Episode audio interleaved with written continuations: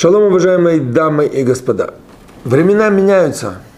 И часто сегодня, в наше время, люди переезжают с одной страны в другую. Многие остаются в своих странах, и у них меняется экономика, меняется положение. Вот в таких ситуациях очень часто приходится сталкиваться с возрастом.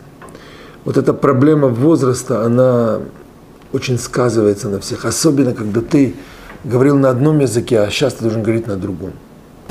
Причем это очень-очень сильно ощущается людям, которые уже перешли черту, скажем, 45.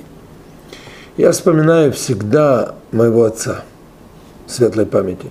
Когда он приехал в Израиль, а будучи в России, он тогда работал в Советском Союзе э, на высокой инженерной должности, в строительстве, мы все его успокаивали и говорили, папа, тебе 58 лет, должен смириться, ты должен работать где-то на заводе, где-то там в охране.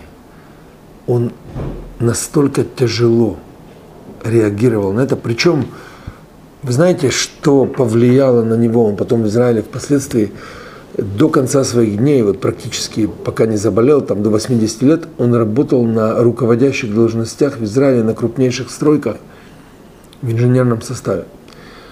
Я думаю, что его удача была в том, что он не принял вообще вот это мнение. То есть, вы знаете, есть человек, который на несколько процентов соглашается, и мотивация, она на несколько процентов становится меньше потом еще несколько процентов, потом еще.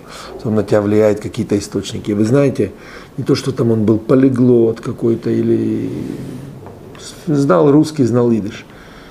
Он выучил иврит, не оставлял книгу, просто все время ходил со словарем.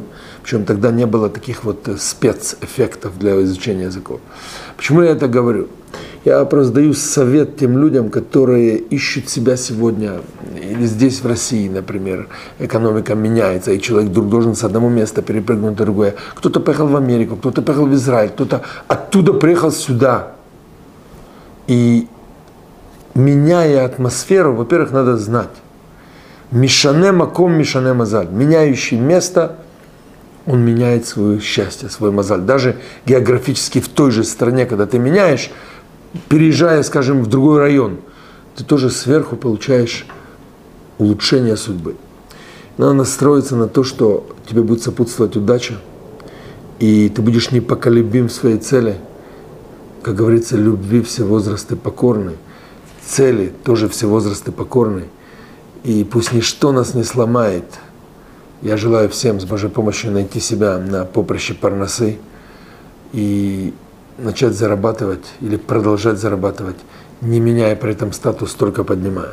Шалом, шалом.